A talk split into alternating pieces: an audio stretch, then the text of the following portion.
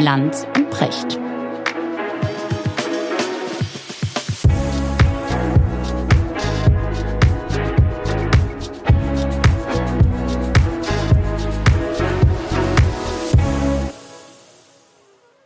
Schönen guten Morgen, Richard. Guten Morgen, Markus.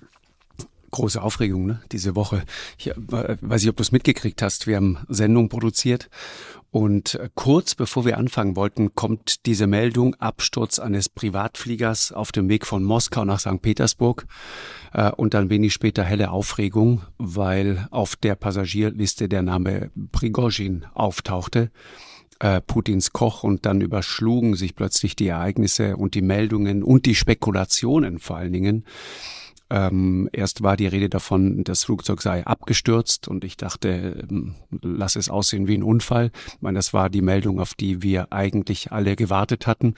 Und deswegen äh, war mein zweiter Gedanke, naja, also man kann über diesen Tod für den Fall, dass es sich um Prigoschin, den Chef der Wagner-Gruppe handelt, alles Mögliche sagen, aber sicher nicht die Formulierung, die berühmte Formulierung plötzlich und unerwartet, ja. Auf den mhm. Tag genau zwei Monate nach diesem Marsch also Richtung der Moskau. Tod ist zumindest nicht aus heiterem Himmel gekommen. Genau, genau, das, das kann man so sagen. Und dann, ja. dann ähm, dachte ich irgendwie, was, was heißt das jetzt eigentlich? Und dann kriegte ich, und das war dann sehr interessant, und das haben wir dann auch in der Sendung verwendet, eine ähm, Nachricht von einem Mann, der sehr nah an Zelensky dran ist, einer aus dem Beraterteam, der sagte, es fällt auf, wie schnell die Bestätigung von offiziellen Stellen in Russland für diesen Tod kam, weil mein dritter Gedanke war, was, wenn das die Ukrainer waren? Was, wenn hm. das jetzt richtig eskaliert? Ja, oder irgendein anderer westlicher Geheimdienst. Genau, zum Beispiel hm. gibt ja so viele Leute, äh, die äh, eine offene Rechnung mit diesem Mann Rivalen, hatten. Rivalen. Ja, zum Beispiel. Ich meine, jemand, der so einem blutigen Handwerk nachgeht, genau. wie Prigoshin genau. das tut oder getan hat.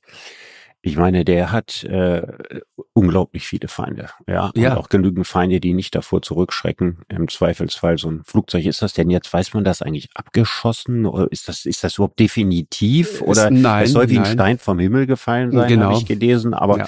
da ist mit ja ist das kann ja auch irgendwie ein Sprengstoff drin gewesen sein. Ja, ja, wilde Spekulationen. Ja, also im Moment im Moment tendieren die Spekulationen eher in Richtung einer einer Flugabwehrrakete.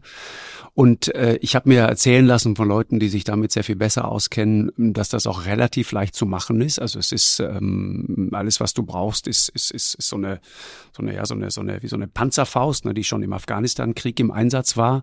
Äh, und dann sagte ich, na gut, wo kriegt man denn sowas her? Und dann meinten die, naja, gegen Geld in Russland eigentlich überall, mhm. gar kein mhm. Problem. Mhm. Und dann lassen sich relativ leicht die Koordinaten sozusagen klären. Also wie wird dieses Flugzeug fliegen? Und dann ist das mhm. äh, ein eine smarte Waffe mhm. und dann holen die die vom Himmel. Das ist rein technisch kein Problem. Und was natürlich auffällt, und, und das ist etwas, wovon nur ich sagen würde, das äh, geht dann eher in Richtung Russland und Putin. Und da wäre ich dann bei Joe Biden, der ja auch sagte, es gibt wenig, was in Russland geschieht, bei dem nicht Putin irgendwie dahinter steckt.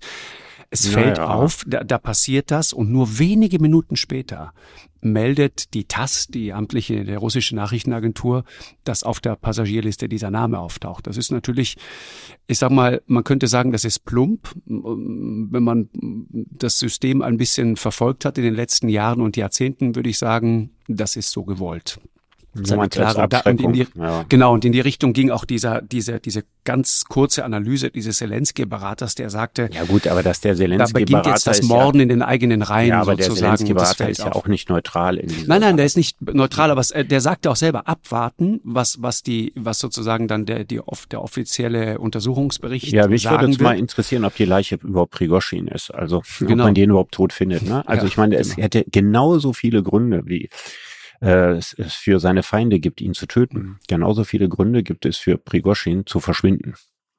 Ja, also seine Identität und offiziell er hat die auszulöschen. Dafür, ne? Er hat die Möglichkeiten dafür und äh, es könnten auch seine eigenen Leute gewesen sein, die das Flugzeug mhm. abgeschossen haben und tatsächlich war er nicht an Bord. Mhm. Ich meine, das sind ja alles wilde Spekulationen. Ich, weiß, mich, ich, ich wundere mich immer mhm. über die Leute, die schon so ziemlich sicher und ziemlich genau wissen, dass es Putin war, obwohl sie das nicht wissen können. Ich finde einfach, man sollte ja, das, jetzt nicht, nicht, nicht das, das, denken, was man gerne denken möchte, sondern ich finde, wir sollen erstmal abwarten, bis wirklich in letzter Instanz geklärt ist, falls das überhaupt je wirklich geklärt wird. Ja. Äh, das ist der Punkt, weil ich finde schon, dass man sich, dass man sich da zurückhält. Was interessant ist, ist halt diese Dynamik. Das ist ja eigentlich die Frage dahinter. Und darüber, darüber habe ich mit Rüdiger von Fritsch, dem ehemaligen deutschen Botschafter in Moskau, gesprochen. Die Dynamik dahinter. Ne? Also dieser Marsch auf Moskau vor zwei Monaten, der hat erkennbar diesem Regime Angst gemacht. Und da war ja kurze Zeit echter Kontrollverlust. Ja, da mhm. marschiert mhm. einfach jemand innerhalb des eigenen Landes, auf dem eigenen Territorium, genau. marschiert einfach. Wird dann in Rostock auch noch willkommen geheißen. Ja, keine Gegenwehr genau. und so. Ne? Ja. Richtig, Kadirov, der, der, der spielte dann auch noch eine Rolle und so weiter. Also zwei lose Bordkanonen sozusagen äh, innerhalb des Landes unterwegs. Und Putin ist jemand, der nichts verzeiht. Das haben die letzten ja. Jahrzehnte ja Geheimdienstmann, ne? Geheimdienstleute genau. verzeihen nicht. Ja. Genau. Und klar, schon das, das Signal, kann man das ne? alles vermuten. Aber andererseits, genau. ich meine, ich weiß, dass viele im Westen sich ja gefreut haben über Prigoschins Marsch. Ich persönlich übrigens nicht. Ich hatte riesige Angst, Nein, das könnte glücken, natürlich. ja. Und ich, ich denke, ein Prigoschin ist noch hundertmal durchgeknallter als ein Putin. Also ich glaube, es wäre noch viel, viel gefährlicher und schlimmer gewesen. Aber auch das ist alles Spekulation. Ich genau. denke nur, ähm, dass, dass es natürlich auch ein Interesse daran geben kann, wieder Unruhe nach Russland reinzubringen, indem man die These in die Welt setzt, Putin hat Prigoschin umgebracht. Mhm. Ja, und deswegen muss er das auch nicht selber gewesen sein. Ich frage mich immer, aber ich habe da auch keine Ahnung von. Man kann, hätte das ja wahrscheinlich auch äh, anders machen können. Ne? Also mhm. auch ein ganz genau. stinknormaler Autounfall oder morgens im Bett nicht aufgewacht und so weiter. Also ja. wenn das tatsächlich so gewesen sein soll, dass man also vor den Augen der Öffentlichkeit den mit einer Rakete da abgeschossen hat, also das wäre auch schon wieder ein Dilettantismus, den ich mir wieder andererseits kaum noch vorstellen kann. Aber man ja, weiß es nicht. so. Ja, das war oder ja auch ähnlich so als Kripal, also dieser äh, Doppelagent, mhm. ne, genau. der russische, als der äh, getötet wurde und man dafür also einen Kampfstoff genommen hat, der äh, auf dem ganz groß das Wort Sowjetunion stand, der also die der KGB benutzt hat und eigentlich sonst keiner. Mhm. Wo man sich ja auch die Frage gestellt hat, hier gibt es zwei Möglichkeiten. Entweder will das jemand den, den Russen in die Schuhe schieben oder die Russen wollen ein Zeichen setzen, dass sie so mit Verrätern umgehen. Und am Ende wissen wir es weder in der einen Sache noch in der anderen Sache. Beides halte ich auch für denkbar. Ja, ja, Novichok, ne, war glaube ich. Ja, Novichok, genau, das war doch so ein Kampfstoff, wo, je, ja. jeder gesagt hat, das ist ja. sozusagen aus den alten Giftschränken des KGB.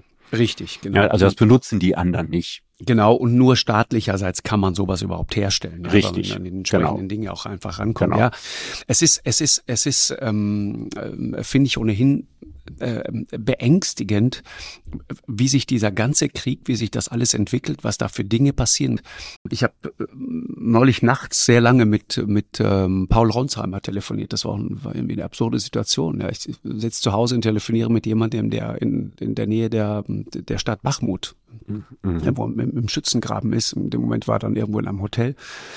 Und ähm, wir haben anderthalb Stunden nachts äh, telefoniert, weil ich mal wissen wollte, wie diese Situation da wirklich ist. Und Ronsheimer ist jemand, der seit langer Zeit äh, diesen Krieg verfolgt, auch schon seit 2014 immer wieder in der Ostukraine unterwegs war. Es gibt wenige, die diese Situation dort so äh, gut und so genau kennen. Katrin Eigendorf gehört sicher auch dazu. Mhm. Und er sagte mir, dieser Krieg ist in einer fürchterlichen Phase.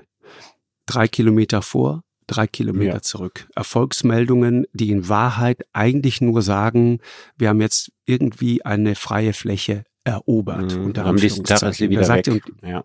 Genau. Und die, und die Kehrseite davon ist, und da kommen wir jetzt zum Thema Waffen, und ich würde heute gerne mit dir auch über den Film dieses Sommers sprechen, Oppenheimer über äh, die ganz fürchterlichen Waffen, aber ganz grundsätzlich über die Frage, was Waffen anrichten können. Paul sagte, ich habe noch nie in meinem Leben so viele junge Männer mit einem Bein gesehen. Hm. Überall nur ja, wie nach dem Ersten Weltkrieg, ne? Genau, ja, genau, genau das. das. Und er sagt, ja, das ist, das ist so gruselig, die Verdun-Phase dieses Krieges. Genau das. Und er sagte, und er sagte, wir müssen jetzt irgendwann mal ernsthaft überlegen, wie wir damit umgehen. Wie lange hält eine Gesellschaft, in dem Fall die ukrainische, wie lange halten die das ja, aus? Ja, und welchen Sinn macht welchen das Ganze? Sinn ergibt welchen das? Sinn genau. macht das Ganze? Also beim, genau. man hätte ja beim Ersten Weltkrieg sagen müssen, im Nachhinein, ne, wo man schlauer ist. In dem Moment, wo der Krieg ins Stocken geriet da in Frankreich, ja, und die, die Schützengräben da ausgehoben worden waren und der Stellungskrieg begann, wo, wo sich dann über, überhaupt nichts mehr großartig verändert hat Mhm. In dem Moment hätte eigentlich Schluss sein müssen, weil all die Menschen, genau. die dann noch gestorben sind, es sind ja bis zum genau. Schluss hinter Zehntausende und insgesamt Hunderttausende und so weiter gestorben. Bei einer Sache, von der relativ schnell eigentlich klar sein musste, dass sich da nichts mehr bewegt. Mhm, und genau. die Frage ist also, mit welcher Inbrunst will man einen Krieg weiterführen, der diesbezüglich gar keine Siegesperspektive hat? Ja, und, und er, er, zwei interessante Gedanken von, von Paul Ronsheimer in dem Zusammenhang. Der eine, er sagte, entweder und das ist die Entscheidung, vor der wir stehen. Und er meinte, wir ducken uns gerade so, also der, der kollektive Westen, wir ducken uns da gerade so weg. Entweder beliefern wir die mit den Waffen, die sie wirklich brauchen und helfen ihnen dann dabei, tatsächlich diese Offensive irgendwann zum Erfolg zu führen, ihr Land zurückzuholen, was auch immer. Und zwar so nachhaltig, dass sie eine echte Chance haben, das zu tun. Oder aber wir zwingen sie sozusagen in irgendeiner Form in Verhandlungen. Also ich glaube, es ist keine Entweder-Oder-Frage, weil das Entweder gibt es nicht.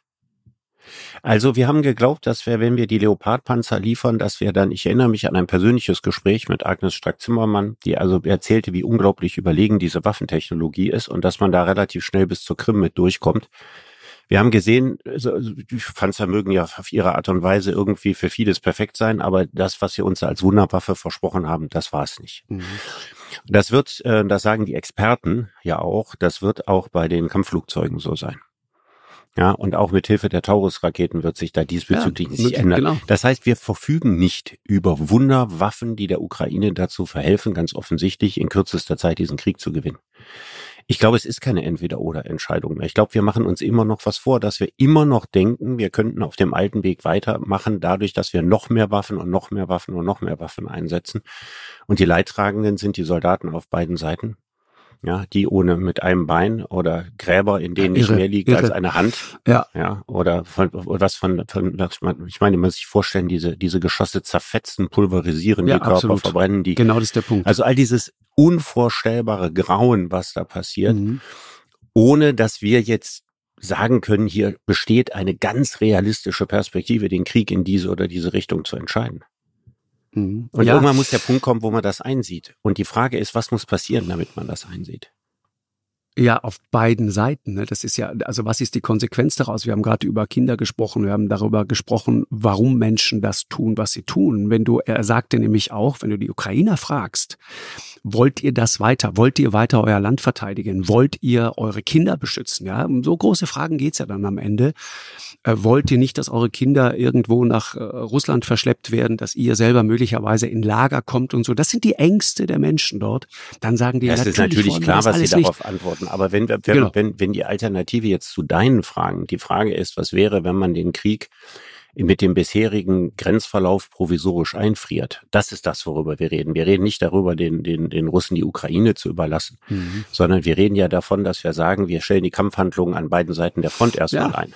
Mhm. Also das ist ja der Punkt, über den hier ernsthaft diskutiert wird. Und dann weiß ich genau. nicht, was die Ukrainer darauf antworten würden, weil das ist eine ganz andere Frage als die Fragen, wie du sie formuliert hast.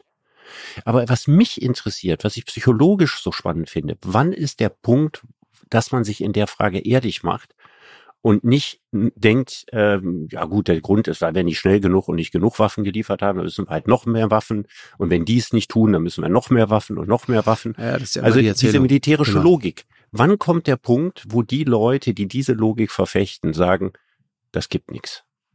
Wir müssen einen anderen Weg finden. Wir müssen keine riesigen Zugeständnisse machen, sondern alles, was wir jetzt machen müssen, ist die Luft aus dem Krieg rausnehmen. Mhm. Du, äh, klar, was auch bitter ist in dem Zusammenhang, habe ich auch mit, mit Paul Ronsheimer letzte Nacht länger drüber gesprochen. Er sagte, kann es eigentlich ernsthaft sein, dass jetzt äh, irgendwelche Autokraten und Despoten, dass die ernsthaft jetzt einladen zu Verhandlungen? Also äh, Mohammed bin Salman äh, aus Riyadh, Saudi-Arabien. Ja. Erdogan spielt da eine ja. Rolle. Warum machen wir das nicht? Ja, Chinesen machen Vorschläge, Afrikaner machen Vorschläge, auch nicht alles lupenreine Demokratien. So. Also ich kann nur daran das, erinnern, das, dass das beim letzten Mal, letzten Mal äh, die Franzosen und die Deutschen diese Rolle übernommen haben. Aber wir stehen, und das ist unserer, unseren Politikern sehr klar zu entnehmen, für diese Rolle offensichtlich nicht zur Verfügung. Und es gibt niemand, der in diese Lücke tatsächlich reingehen könnte. Und Weil das natürlich halte ich, und das kannst du dir denken, für mhm. falsch. Ich würde mhm. Deutschland sehr, sehr gerne in einer Vermittlerrolle sehen. Nicht ja. als neutraler Vermittler, das waren wir auch bei Minsk nicht, mhm. sondern einfach um dieses Grauen und dieses Schlachten erstmal zu beenden, weil das ist das Beste, was wir tun können. Ja, es war und trotzdem muss man immer wieder an dem Punkt erwähnen, ich glaube in der, in der Logik von Putin, in der Logik der Russen, ist das natürlich ein, ein ganz, ganz anderes Spiel. Jemand, der einen Waffenstillstand anbietet, jemand, der sich schwach zeigt, jemand, der sich verwundbar zeigt, der zu erkennen gibt, dass er nicht mehr kann, ist natürlich jemand, bei dem man weitermacht. Das verstärkt den Appetit des Aggressors, um mal mit Joachim Gauck zu, zu, zu ich sagen. Meine, ich kenne Joachim Gaucks Blick auf Russland. Ne? Für, für den ist das natürlich noch der, das äh, alte sowjetische Erbe, was er da sieht. Und er ist ein, ein glühender Antikommunist und daher kommt dann auch seine Haltung. Es kann sein, dass er recht hat. Es kann auch sein, dass er nicht recht hat. Es kann auch sein, dass die russische Bevölkerung, Bevölkerung viel, viel kriegsmüder ist, als wir glauben.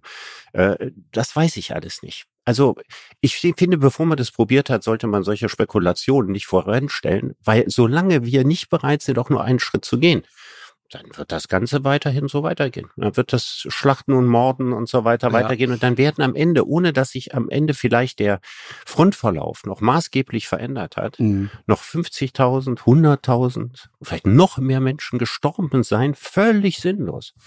Wenn wir darüber reden, ich habe dieser Tage was sehr Interessantes gelesen, auch über den Ukraine-Krieg. Äh, KI spielt ja eine immer größere Rolle, äh, auch in diesem Krieg. Ja. Palantir spielt ja. darin eine Rolle. Ja. Das ist die Firma unter anderem von, von Peter Thiel, die äh, erstaunlich viele Dinge macht äh, und ähm, diese, diese KI hilft sozusagen Ziele zu identifizieren. Ja. Mit Hilfe von Satellitenbildern, allem möglichen. Äh, KI spielt eine riesige Rolle auch im Bereich der militärischen Logistik und so weiter. Ja. Bisher konnte man ungefähr 24 Ziele pro Tag finden mit Hilfe dieser Software. Mhm. Und KI sind es mittlerweile mehrere hundert, mhm. die du markierst und dann ganz präzise dann können, können extrem getarnte Stellungen können auf die Art und genau. Weise erkannt werden. Und wirklich mhm. wie bei Tinder, ganz einfache Software, wisch und weg. Äh, so, so war auch die Überschrift irgendwie eines sehr, sehr guten Stückes, das ich dazu bei den Kollegen der Süddeutschen gelesen habe. Und ja. ich habe in dem Zusammenhang in dieser Tage ein völlig neues Wort kennengelernt. Hast du das schon mal gehört? Kill Chain? Mhm. Ich, ich kannte nur die Supply Chain, die Lieferketten mhm. rund um Corona, aber die, die, die Tötungskette, ja, da wird, wird sozusagen darüber geredet, wie sich die Kill Chain verändert, ja, also der Ablauf einer Attacke, Aufspüren eines Ziels und dann Zerstörung eines Ziels. Und damit äh, meinen wir nicht irgendein ein abstraktes Ziel. Damit meinen wir im Zweifel Fahrzeuge, Panzer, mhm. in denen am Ende auch immer wieder Menschen sitzen und so das weiter. Hört sich aber Die nach Computer, Computerspiel ja, genau an und soll sich nach Computerspiel. So, exakt, ne? Also exakt. wir, die Grausigkeit des Krieges ja, wird auf diese Art und Weise verschleiert. Man nimmt also nicht das, mehr wie früher Euphemismen, ja. ne, dass man also irgendeinen so heroischen Zuckerguss darüber gegossen hat, sondern äh, heute nimmt man einfach so alberne Worte ja aus dem Alltag oder aus der Spielewelt, ja, um äh, das grausige und gruselige gruselige Dinge zu tarnen. Ge genau, und, und das Entscheidende dabei, und da muss ich immer denken an diesen einen Drohnenpiloten, der im, im fernen Amerika, ich glaube in New Mexico, in so einem Container saß und im Irak äh, Menschen in die Luft gejagt hat. Ja. Du verschleierst die Verantwortung, die, die Verantwortlichkeit, ne? die, die Zuständigkeiten ja. werden komplett verschleiert. Ich habe den damals gefragt, weiß ich noch, er sagte, ich kam da rein und ich drücke auf diesen Knopf und alle stehen um mich herum und, und wir zählen runter auf zehn und kurz bevor der weiße Blitz kommt, läuft plötzlich ein Kind mhm. aus diesem Haus. Mhm. Und wir pulverisieren dieses gesamte Haus und natürlich auch dieses arme Kind, weil wir den Verdacht hatten, da sitzt ein Al-Qaida-Kommandeur ähm, drin. Eine Hochzeitsgesellschaft, glaube ich sogar. Ja, ne? es, das war, es war ein Haus, eine Funkzelle und ein Al-Qaida-Kommandeur äh, war dort offenbar drin und alles, was dort in der Nähe war, flog natürlich mit ja, in die Luft. Genau. Und dieser Mann war traumatisiert davon, weil er sagte, ich habe mich umgedreht und sagte zu dem, zu dem Zuständigen hinter mir, wir haben gerade ein Kind umgebracht und er guckt mhm. ihn an und sagt, das war ein Hund. Ja, genau. Er sagt, nee, nee, ich erinnere mich an die Beine. Geschichte. Und er sagt, nein, nein, dieser, dieser, ein, wir ein, sind uns ein, einig, das war ein Hund. Mhm. Und im Protokoll stand später, es war ein Hund. Ja. Oder, oder wenn du hörst zum Beispiel, dass Drohnen, die dann das Geschehen mit beobachten, ja, die nur dafür da sind, das zu protokollieren der entsprechenden Geheimdienste, die dann im entscheidenden Moment werden die Kameras weggeschwenkt, damit keiner weiß, was da unten wirklich passiert ist. All solche Dinge dienen dazu sozusagen, die Verantwortlichkeiten zu verschleiern. Dann kann man immer sagen, wir waren es nicht. Ich war es nicht. Ne? Ist eine Entlastung, die da stattfindet. Und gerade in der Ukraine, äh, dieser Tage mich mal damit beschäftigt, das ist ein Labor, ein echtes Labor mittlerweile auch für künstliche Intelligenz. Mir sagte jemand äh, vor wenigen Tagen, weißt du, was das Wichtigste ist im Moment für die Ukrainer? Das aller, allerwichtigste sind nicht Waffensysteme, sind nicht neue Raketen, sind nicht Panzer, äh, sind nicht Jagdbomber, sind nicht Panzerhaubitzen. Das Allerwichtigste ist Starlink von Elon Musk das mhm. Kommunikationsnetz. Mhm. Und die, die Leute im Pentagon ärgern sich zu Tode, dass sie Elon Musk sehr, sehr viel Geld dafür bezahlen müssen, dass er dort ein Kommunikationssystem aufrechterhält, das sozusagen äh, etwas ist, von dem das Pentagon selber weiß, Davon sind wir zehn Jahre entfernt. Ohne Starlink ja. hätten die Ukrainer keine Chance, äh, äh, Ziele auszumachen, zu kommunizieren und so weiter. Und es gibt einen äh, Aspekt, den ich sehr interessant fand. Frank Sauer war das, ja, der sich wirklich damit auskennt. Der sagte, ähm, es gab die Berichte, dass Elon Musk mit Putin telefoniert hat. Und Putin soll ihn davon überzeugt haben, war dieser Tage auch zu lesen, dass die Krim ohnehin historisch russisches Gebiet sei. Mhm was dazu führte, dass äh, Elon Musk Starlink im Bereich Krim, auch was die Brücken und so weiter angeht, abgeschaltet hat. Mhm. Die, die Ukrainer sind dort quasi blind. Das mhm. entscheidet ein Milliardär im fernen Kalifornien, der auf diese mhm, Art und der Weise. Entscheidet ja ohnehin eine Menge.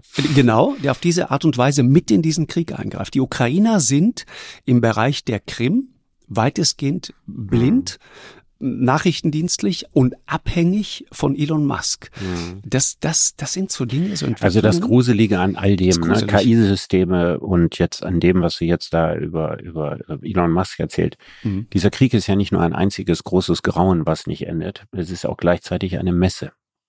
Ja. Ne, es ist eine, die größte Waffenmesse der Welt. Ne, hier kann man dann genau demonstrieren und vorführen, welche genau. Waffen können was und mhm. so weiter. Und die Folge dieses Krieges sind dann gigantische Rüstungsaufträge. Weil es eine Parallele natürlich gibt zum Film der Stunde dem äh, Film über Oppenheimer, ja. ja, dem Vater der Atombombe ja. sozusagen, ein Mann, der ja im Grunde mit seiner Erfindung, das, das war der Clou an der Geschichte, mit der Erfindung der Atombombe Kriege eigentlich unmöglich Richtig. machen wollte, der ja geglaubt hat, wenn wir das Ding einmal ausprobieren, dann werden die Leute sich so erschrecken und so verstört sein darüber, ja. dass sie danach für immer äh, sowohl den Abwurf von Atombomben als auch Kriege an sich bleiben lassen. Ja. Eine ähnliche Diskussion hast du jetzt auch beim Thema KI, die, wo auch führende Leute immer wieder sagen, äh, Altman und andere, der, der, der, der Mann, der ChatGPT gegründet hat zum Beispiel, ja, der sagt, wir, wir haben da ein Werkzeug in der Hand, von dem man mal schauen muss, was man damit wirklich macht. Andere, die sagen, lass uns da mal ein Moratorium verhängen, eine Pause, lass uns mal überlegen, was die Regeln sind für den Einsatz von KI und damit auch für den Einsatz von KI bei Waffensystemen, die immer intelligenter, könnte man positiv sagen, aber auch perfider werden. Und genau das waren doch die Diskussionen rund um den Bau dieser Atombombe. Ja, ja also die, die äh, Gemeinsamkeiten sind da. Ähm, und was, was mich äh, äh, beschäftigt ist, ich habe ja ein Buch über künstliche Intelligenz geschrieben und meine These darin war ja, künstliche Intelligenz darf keine Entscheidung über menschliches Leben und menschliche Lebensschicksale fällen. Genau. Das ist die rote Linie. So, und damit war natürlich für mich auch klar, keine Verwendung von KI im militärischen Bereich. Und das war gleichzeitig die Meinung sehr, sehr vieler Wissenschaftler, weil es gibt ganz viele ethische Selbstverpflichtungen und Chartas, die aufgesetzt worden sind, wo eben auch Wissenschaftler, die in Informatik arbeiten und so weiter sagen, das ist auch für uns die Grenze.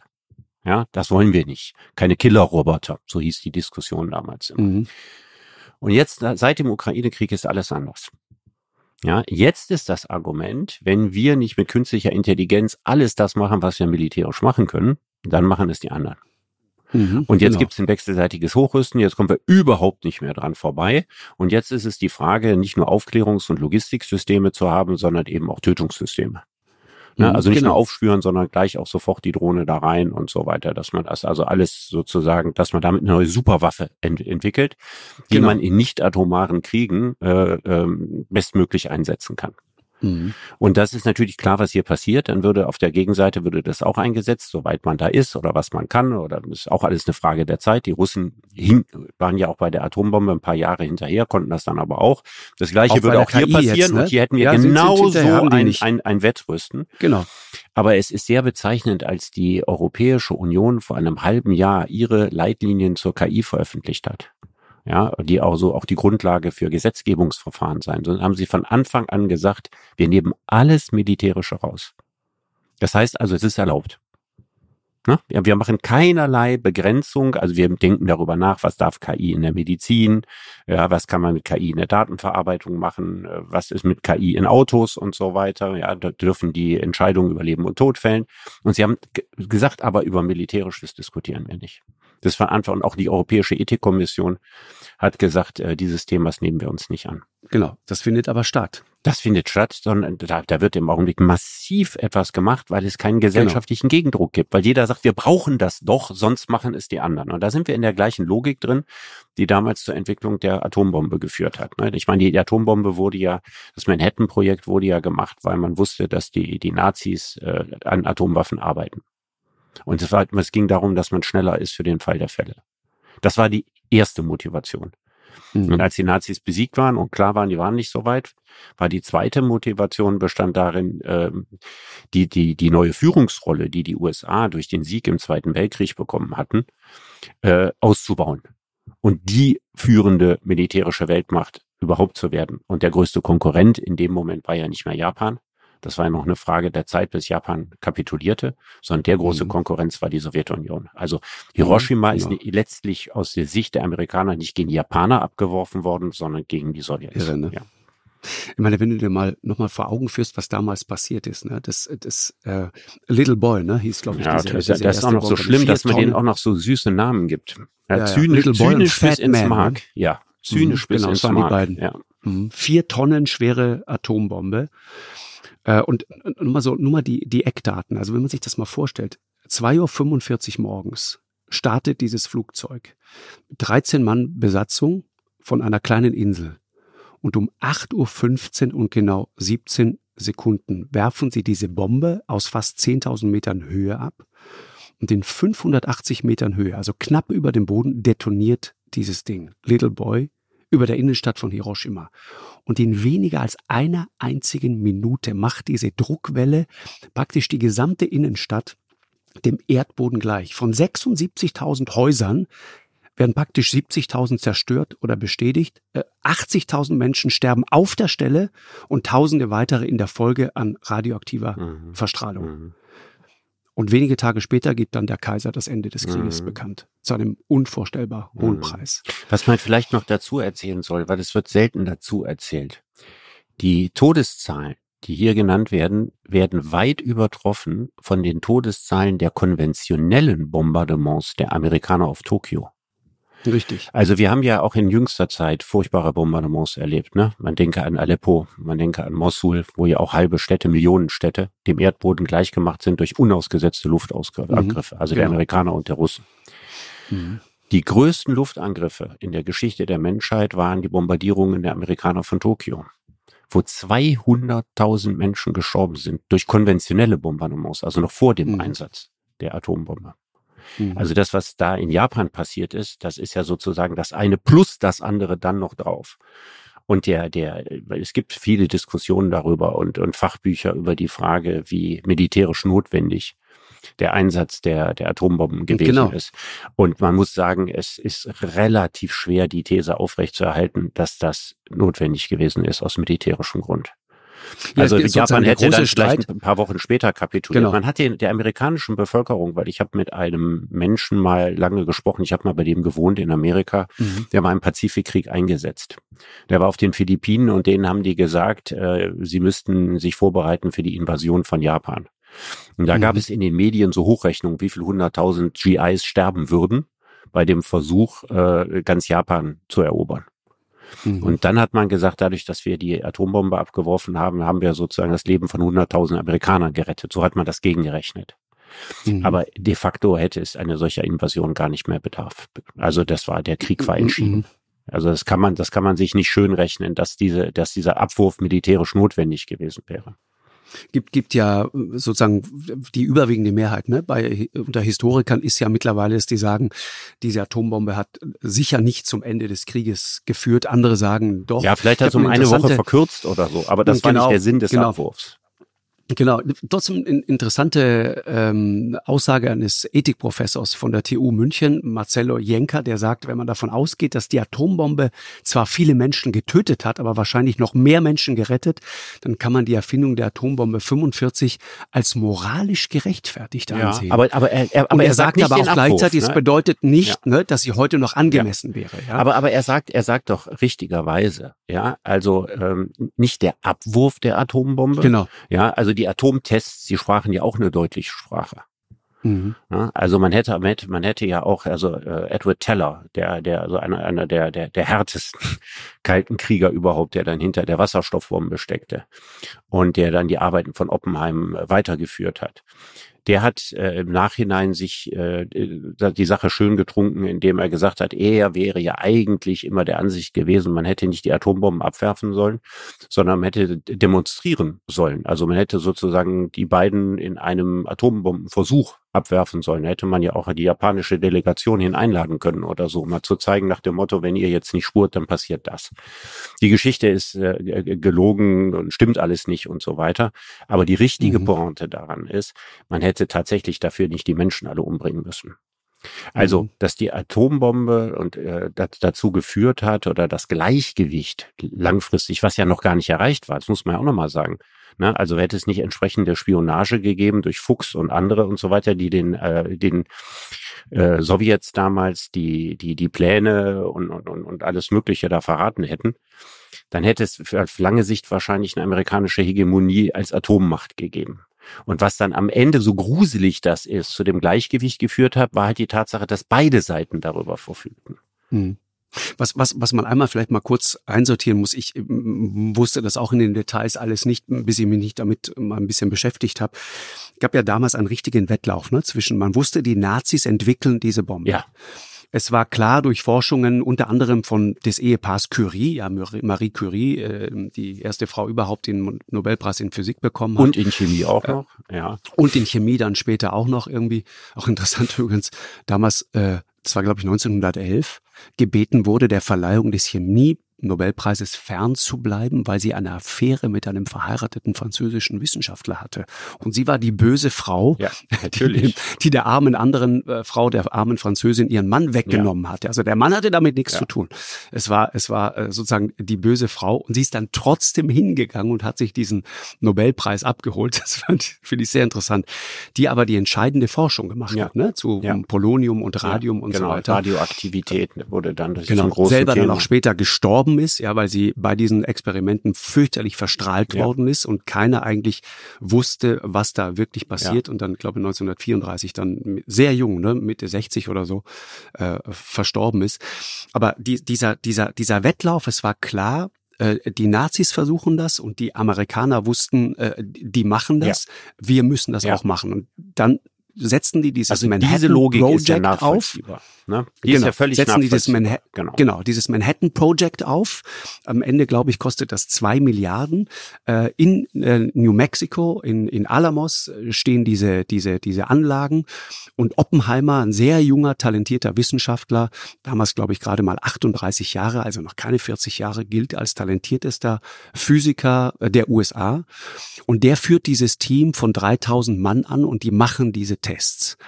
Und irgendwann gelingt das, und dann gibt es einen Punkt, der auch in dem Film eine Rolle spielt und äh, da kriegst du Gänsehaut, wenn du das siehst. Ich bin kein Physiker, hatte keine Ahnung von sowas. Der wird gefragt, kann es sein, dass wir, ich meine, bis dahin war das alles graue Theorie und nur Papier. Kann es sein, dass wir die Atmosphäre in Brand stecken, wenn wir diese Atombombe zünden? Also heißt, kann es, die Atmosphäre besteht ja nun auch aus Gasen, kann es sein, dass wir diese ganzen Moleküle, die da sind und so weiter, äh, dazu bringen, eine Kettenreaktion auszulösen und plötzlich brennt der gesamte Erdball.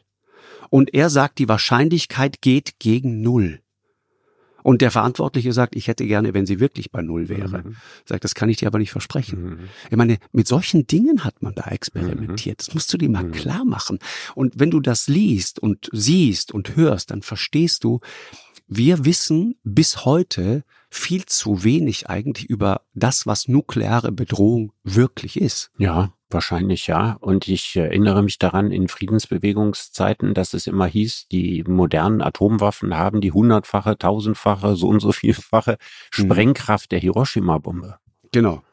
Die also, Wasserstoffbombe. Ja, so die Wasserstoffbombe ja. schon ganz unvorstellbar beschreckend. Also, dass man doch auf die Atombombe so einen noch draufsetzen konnte, was er nochmal eine ganz andere Dimension und so weiter hatte. Dass also, dass also äh, klar war, äh, äh, dass, dass ein, ein solcher Krieg tatsächlich auf immer menschliches Leben auf der Erde unmöglich machen würde. Mhm. Da, da hantierte man ja plötzlich mit ganz anderen Kategorien. Ich meine, Krieg war ja früher ein Mittel der Realpolitik. Mhm. Ja, also bevor es Atomwaffen gab. Und man hatte gedacht, dass es zumindest in Europa nie wieder dazu kommen würde. Heute sehen wir ja, dass es wieder so ist. Also heute ist es ja äh, ganz merkwürdig. Wir haben ja immer gedacht, äh, konventionelle Kriege können im Atomzeitalter zwischen den Großmächten nicht stattfinden. Mhm. Und jetzt haben wir ja quasi einen indirekten Krieg zwischen ja. den Großmächten, der stattfindet trotz der Atomwaffen, indem man quasi so ein bisschen so tut, als würden die nicht mitspielen. Das ist ja, ja eine, eine Situation, die ich mir vor wenigen Jahren noch überhaupt nicht hätte ausmalen können. Und wir können auch nach wie vor sozusagen das Risiko nicht kalkulieren, je nachdem, wie sich der Krieg entwickelt. Also solange er sich nicht entwickelt, wie im Augenblick, ist das Risiko eines Atomkrieges sehr gering. Aber wenn dieser Krieg die Dynamik bekäme, die sich viele im Westen wünschen, dass also die Ukraine im großen Stil Territorium zurückerobert und bis auf die Krim kommt, dann wird ja im gleichen Ausmaß wieder der Atomkrieg ernstzunehmend wahrscheinlicher. Ich sage nicht, dass er wahrscheinlicher ist, als dass er nicht passiert, aber dann müssen wir ganz ernsthaft mit einbeziehen, dass die Russen vielleicht eine Atombombe auf Kiew werfen oder andere grausige Dinge geschehen. Ja, interessant ist ja, dass, dass dieser Film Oppenheim, der dauert drei Stunden, ist ein endloser Film. Ich habe vernichtende Kritiken darüber gelesen, ich habe hymnische Kritiken darüber gelesen, aber Fakt ist, er trifft offenbar einen Nerv. Ähm, fast eine Milliarde Dollar mittlerweile Einspielergebnis. Nur Barbie war noch deutlich erfolgreicher. Sehr, Beide wissen. und, und Äpfel mit Birnen zu vergleichen schon nicht mehr. Ja, es, ja, es gibt sozusagen, es gibt einen, einen, einen äh, sozusagen Berührungspunkt. Das ist ganz interessant. Ja, du hast also Oppenheimer und du hast Barbie im Kino. Ja, der Bikini. Ja, das genau Bestandteil das des Barbie-Kults. Ja. ja, verdankt seinen Namen genau diesem Südsee-Atoll, auf dem ja ab den 50ern äh, die noch weit größere Wasserstoffbombe getestet ja, worden ja. ist. Übrigens mit irreparablen Folgen für dieses Atoll, das sich davon nie wieder Absolut. erholt hat. Ja. Mhm. Ja, deswegen, deswegen waren wir doch in den 90ern dann auch so gegen diese französischen Atomtests äh, Moroa. Ja, und ich kann mich auch und erinnern, da gab es mal einen mutigen jungen Journalisten, der hat da ein Lied drüber gemacht und damit seinen Job verloren. Was du, was du da War so ein Südtiroler, so ein gut aussehender. Wirklich? Ja, ja. wirklich? Genau. Mhm. Okay. Also Reinhold Messner hat Musik gemacht. Nee, der war das nicht. So einer, so eher meiner Generation, ein bisschen jünger. ja, genau. Ja, aber ja, man wusste das, das natürlich, was das damals, Schaden anrichtet. Ja, Klar. das war der Grund, warum wir damals äh, die, die, diesen, diesen Song zusammengeschraubt haben, weil wir, weil wir das alle nicht gut fanden. Fuck Chirac war der genau. Titel damals. Ich habe riesen Ärger dafür gekriegt, weil es, weil es hieß, das ist erfüllt den Tatbestand. Das war das auch, worum es dann später bei Jan Böhmermann ging. Äh, Beleidigung eines ausländischen Staatsoberhauptes. Ja. Aber der Vorteil war, war, doch, dass Chirac das nicht mitgekriegt hat, anders als Erdogan, oder? Na, oder oder gab's oder wurdest du in die französische ja, ja. Botschaft einbestellt oder nein, nein, nein wurde ich nicht. Wir haben aber vor dem französischen Konsulat gestanden und dort gerappt. Das das haben wir gemacht. Da gibt's glaube ich noch so ein paar verwackelte äh, Aufnahmen irgendwo bei YouTube. Das, das war eine irre Geschichte. Hätte nicht viel gefehlt und die hätten dich zwangsrekrutiert für die Fremdenlegion. Ja, ja, ja. Ne, das, das, das war halt irgendwie, war uns das ein Anliegen und wir fanden das irgendwie nicht gut. Wir haben das gespürt und ich glaube, das ist auch das Thema diesem Sommer. Deswegen gehen so viele Leute in dieses, in diesen, in diesen Film, weil sie spüren, dass da etwas ist, von dem wir nicht ansatzweise verstehen, was es äh, wirklich bedeutet. Und das Interessante ist ja auch, dass Filme tatsächlich etwas auslösen können. Ne? Erinnerst du dich an den Film War Games? Oh ja. Hast, hast du den gesehen, mal? Den habe ich gesehen, ja, genau. Das war, es war dann, da geht es sozusagen darum, dass Hacker die Abschusssysteme für Raketen hacken, ja. knacken. Ja. Und es kommt beinahe zum Dritten Weltkrieg. Und diesen Film sieht Ronald Reagan, damals US-Präsident, 83, und fängt an sozusagen äh, in Auftrag zu geben, man möge sich ein bisschen mehr um, um Sicherheit vor Hackern ja. kümmern, wenn es um, um solche äh, Waffen und Systeme geht. Und im gleichen Jahr, das ist sehr interessant, kam er dann auch The Day After. Genau, natürlich. Jason Roberts, einer so. meiner ultimativen Lieblingsschauspieler. Und ein Wahnsinnsfilm, ne? Ja, der ja also eigentlich ein harmlosender Film. Also wenn man sich du? überlegt, dass die Leute da, das war so wie, ein bisschen war das so gedreht, so wie, es gab ja vor in den 70ern diese Katastrophenfilme, Erdbeben und so, ne? Mhm. Also wie viele da alle so einen Atomkrieg überleben und da so rumlaufen und so. Also das war ja nicht der Sinn der Übung, ne? Aber er, er sollte zu einem zu, zumindestens mal, also das war ja dann, eine Atombombe ist gezündet und so weiter, ne? Und die Frage ist so, wie lebt sich's danach? Ja, also die Geschichte war sozusagen, da wird eine, fiktiv natürlich, ne, eine Atom, Atombombe gezündet und beschreibt dann das elende Leben im vollkommen verwüsteten Kansas nach ja. einem Nuklearkrieg. Das, das ist der Plot ja. dieses Films, ja. der dann den Hardliner Reagan dazu bringt, mit Gorbatschow Abrüstungsgespräche zu führen. Okay. Also, ne? Also man, man muss jetzt Filme drehen und, und Staatschefs einladen, nee, sagen, die ja, sich gemeinsam anzugucken. Ja, möglicherweise. Ja. ja. Und interessant auch, ähm, 87 äh, weigert sich dann Gorbatschow bei einem Besuch im Weißen Haus, genau dem Mann, über den du gerade gesprochen hast, Edward Teller, ja. ja, der die Wasserstoffbombe erfunden hat, ja. auch nur die Hand zu geben. Ja, weil der hätte sie auch gern gegen die Russen eingesetzt. Also mhm. das kann man, genau. das kann man genau. Gorbatschow nicht verdenken. Mhm, ja, genau. Ja. Ich meine, Oppenheimer war, äh, hört man auch am Namen, war, äh, hat, äh, hat einen jüdischen Hintergrund und sagte natürlich irgendwann zur Rechtfertigung, ich habe am Bau dieser Bombe mitgebaut, weil äh, die Leute, die gleichzeitig auch versuchen, diese Bombe zu entwickeln, die, die bringen millionenfach mein ja. Volk um, die bringen ja. meine Leute um. Ja. So hat er sich versucht, moralisch recht zu fertigen. Als dann diese Bombe gefallen war, kommt der Satz, da klebt Blut an meinen Händen. Ja. Und Oppenheimer selber ist ja dann später zu einer sehr, sehr tragischen Figur geworden. Ja, also er hat etwas getan, was völlig nachvollziehbar ist.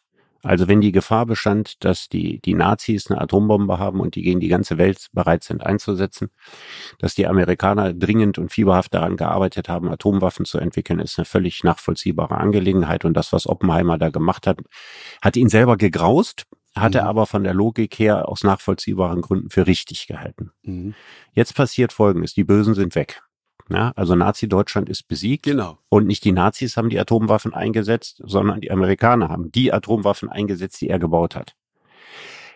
Das hat was mit ihm gemacht. Ne? Das hat enorm was mit ihm gemacht. Plötzlich lernt er, ne? diese Waffen sind nicht nur das moralisch Gute, sondern sie sind auch einfach ein Mittel der Macht. Mhm. Ja, und wer die Macht hat, der gebraucht sie. Mhm. Und, und da, als dann jetzt sozusagen noch einen draufsetzen, Wasserstoffbombe und so weiter, was der Teller dann gemacht hat und Oppenheimer sich geweigert hat zu machen, da war so dieser Punkt erreicht, wo er in dieser Logik nicht mehr mitspielen wollte. Genau.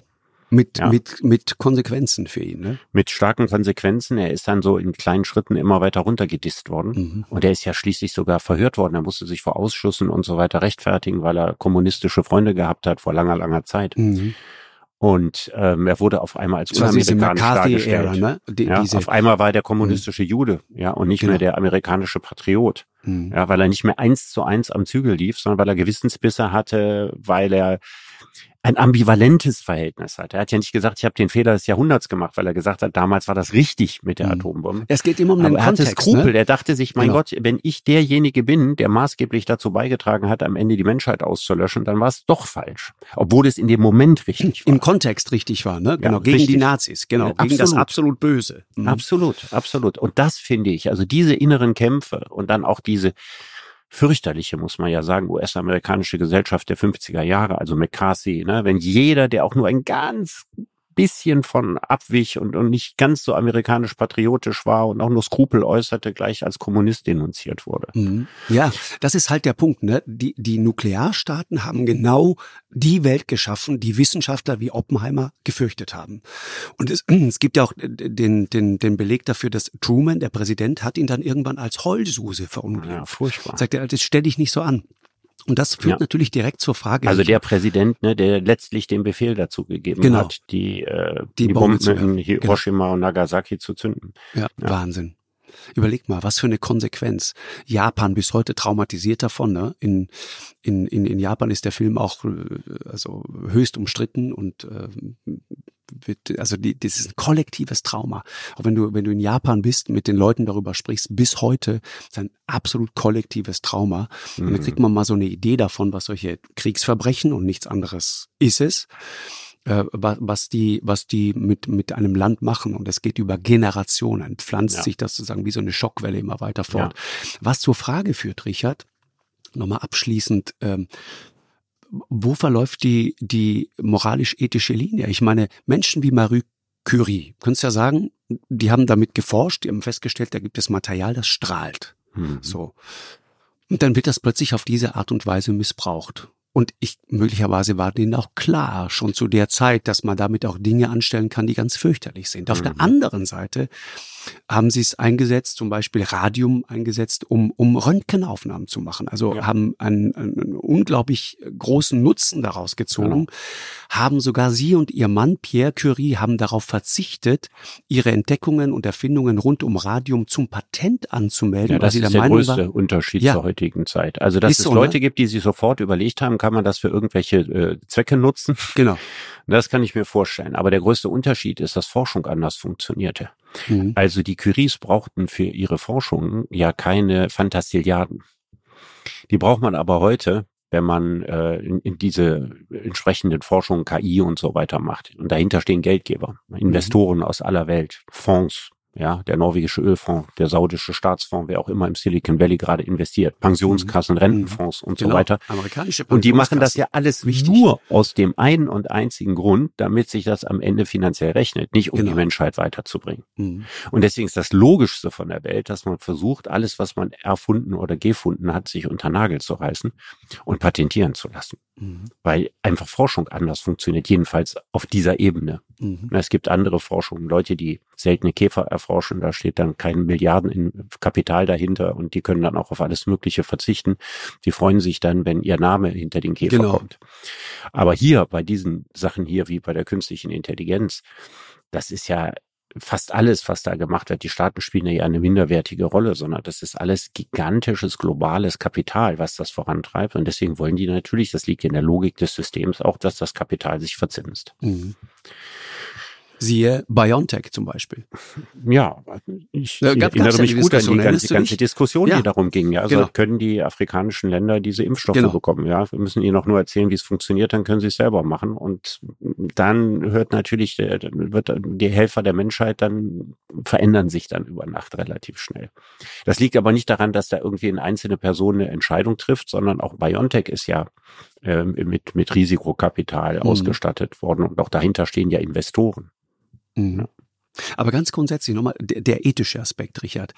Äh, ich, ich zitiere mal Robert Oppenheimer. Es ist eine scharfsinnige und notwendige Wahrheit, dass die tiefgründigen Fakten in der Wissenschaft nicht gefunden werden, weil sie nützlich sind. Sie werden nur gefunden, weil man sie finden konnte. Und Marie Curie, über die wir jetzt schon so viel gesprochen haben, ein Gelehrter in seinem Laboratorium ist nicht nur ein Techniker, er steht auch vor den Naturgesetzen wie ein Kind vor der Märchenwelt. Hm. Und dann anderer interessanter Satz. Kein Wissenschaftler forscht völlig unbeeinträchtigt von seiner Weltanschauung und auch, un und auch nicht unberührt von der Gesellschaft, in der er lebt. Von wem ist der Satz? Hm, ich habe so einen ganz miesen Verdacht. ist von dir. So ein langhaariger Penner, genau. Ja, ja. Ist, ist, ist, ist von dir. Ist ein interessanter Gedanke, ne? Ja, aber also ist einerseits ja in dem Moment, wo du dich entscheidest, also eine bestimmte Forschung zu machen, da reinzugehen, eine Frage hast, die du beantwortet haben möchtest, in Geisteswissenschaften, in Naturwissenschaften, an bestimmten Dingen arbeitest, dann ist ja immer schon eine Vorauswahl getroffen ja, warum du das willst, äh, was man, man damit anfangen kann. Die Frage ist, darf man das, Richard? Natürlich. Da es gibt keine völlig wert- und zweckfreie Forschung, außer vielleicht bei den vorhin genannten Käfern. Mhm. Also es gibt so einige Bereiche, auch in der Archäologie zum Beispiel, ne, würde man sagen, also wenn sich jemand da jetzt für dorische Tonscherben interessiert oder so, dass man sagen kann, das ist jetzt völlig zweckfrei von allem und so.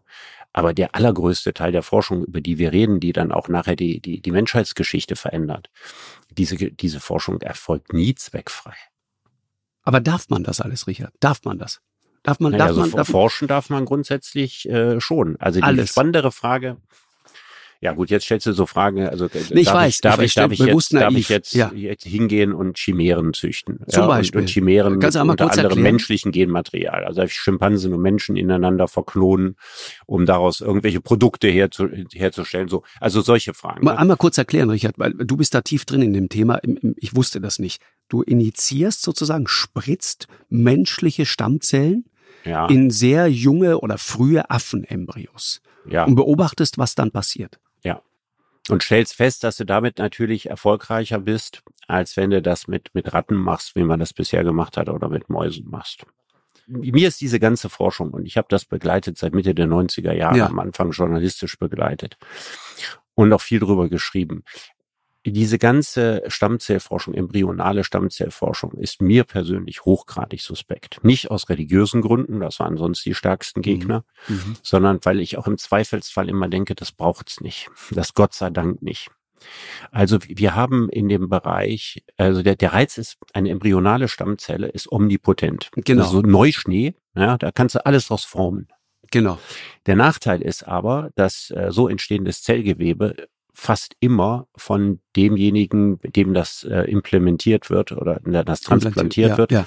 dass derjenige das häufig abstößt. Es ist Fremdgewebe. Das kann zwar alles, aber es ist Fremdgewebe.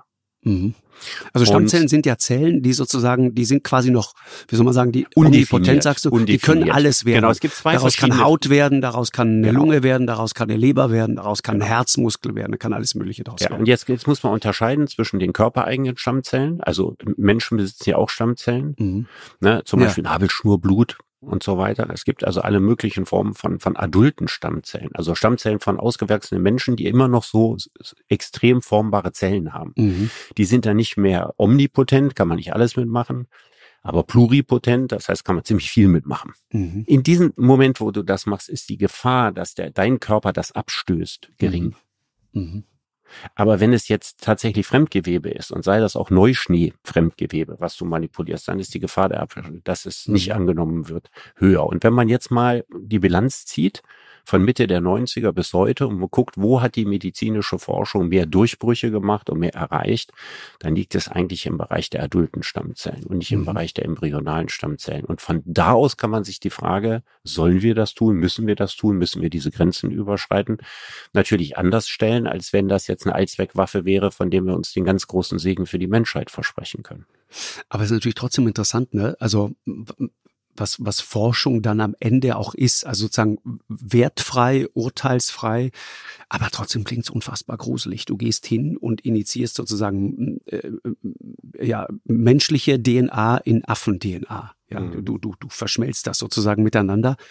Und am Ende führt es aber dann dazu, dass du möglicherweise Organe für Transplantation quasi züchten kannst, mhm. führt dann genau zur Forschung rund um diese adulten Stammzellen, über die du mhm. gerade gesprochen hast. Das mhm. heißt, plötzlich gibt es eine, eine, eine Kehrtwende in eine absolut positive oder gute Richtung. Mhm. Aber weißt du, wir haben doch gerade über die Patente gesprochen. Mhm. Ich habe mich immer gefragt, warum ist die Lobby hinter der Forschung mit embryonalen Stammzellen so laut?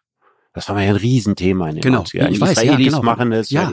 Clement ist damals, äh, Wolfgang Clement, Clement damals ja. nordrhein-westfälischer Ministerpräsident, ist nach Israel gereist, ja, um sich das alles anzugucken und wollte solche Forschung nach Nordrhein-Westfalen holen. Und der Bundestag hat sich immer wahnsinnig schwer getan. Wie regeln wir das? Was machen wir da? Schröder hat gesagt, muss jeder seine Gewissensentscheidung machen. Mhm. Hat aus diesem Grund übrigens den Nationalen Ethikrat gegründet und den so bestückt, dass er dann positiveres Signal für embryonale Stammzellforschung bei kriegt, als die Enquete-Kommission Recht und mhm. Ethik der modernen Medizin, die vorher beratend da tätig war.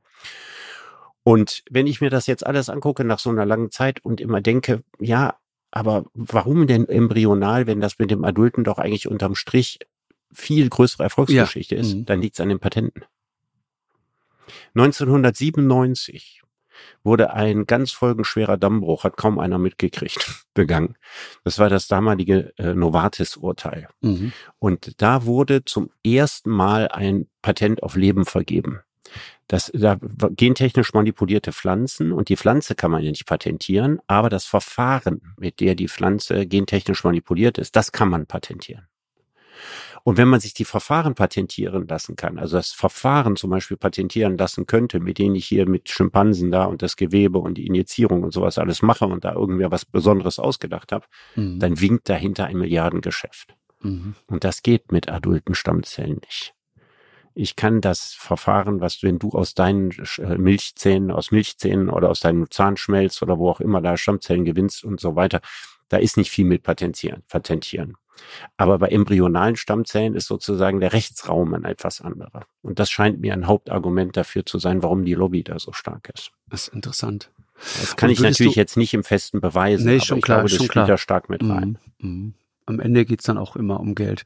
Und würdest, würdest du abschließend gesagt sagen, Richard, also wir kamen jetzt über die, die Atombombe und die ethischen Fragen, die es darum gab, kommen wir sozusagen direkt ins 21. Jahrhundert und nochmal zur, zur Frage der KI, Palantir, ja, die Firma, über die wir vorhin auch gerade mhm. gesprochen haben, äh, von, von Peter Thiel. Dem vertrauenserweckenden Peter Thiel. Ja. ja, über den wir schon ein paar Mal gesprochen haben, ja, genau. Ähm, aber auf der anderen Seite muss man sagen, diese Palantir-Technik, ne, äh, im, auch im militärischen Bereich, in, Polizei zum Beispiel, auch die Polizei in Bayern demnächst, die Polizei in NRW nutzt es bereits, ähm, äh, Polizei in Bayern demnächst.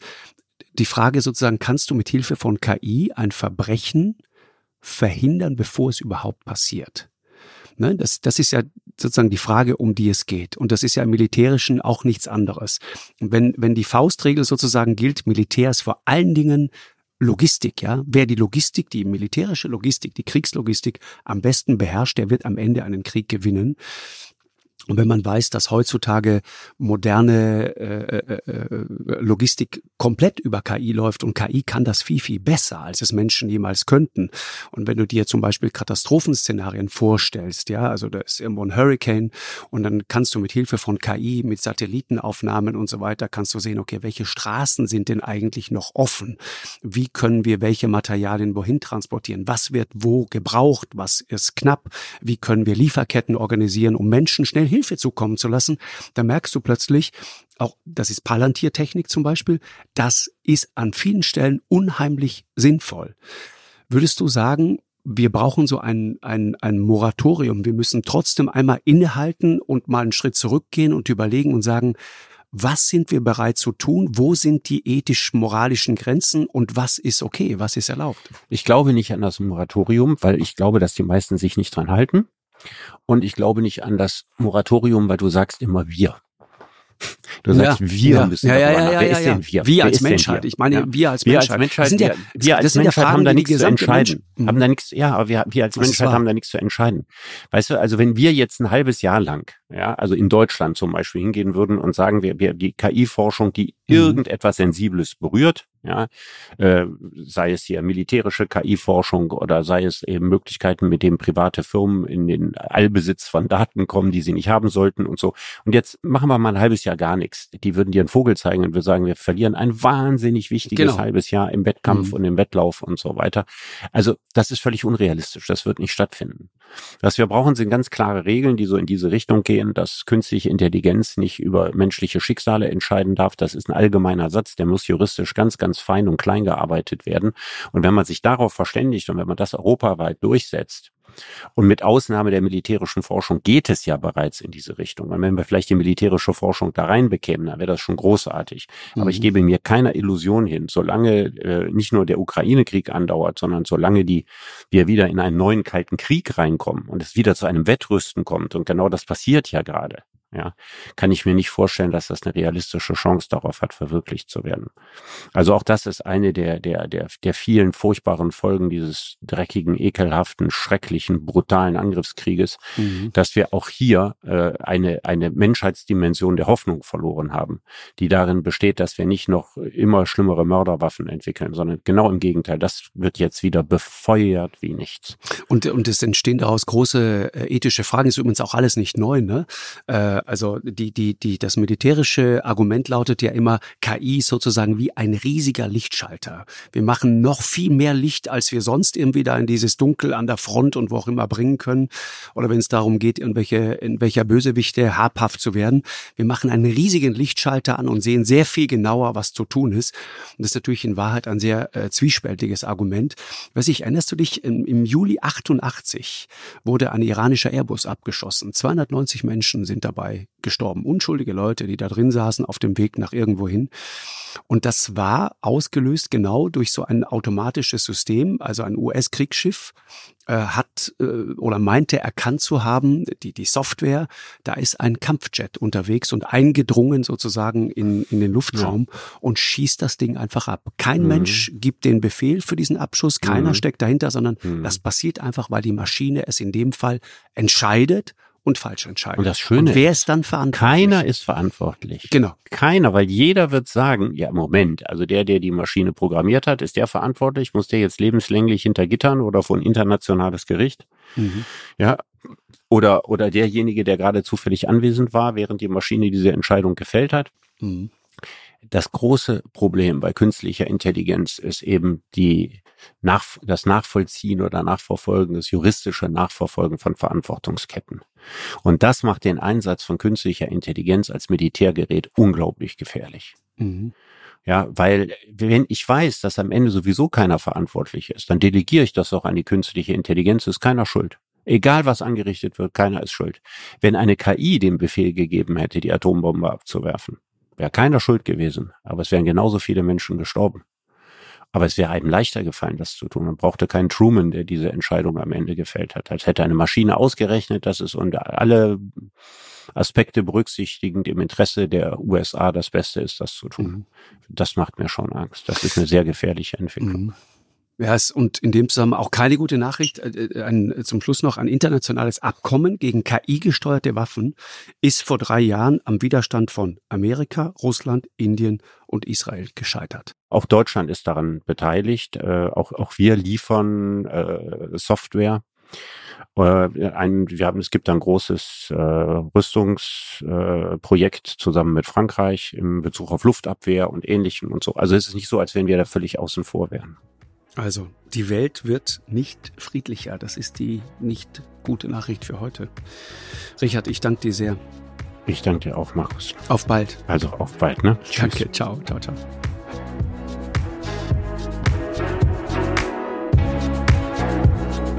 Eine Produktion von M hoch 2 und Podstars bei OMR im Auftrag des ZDF.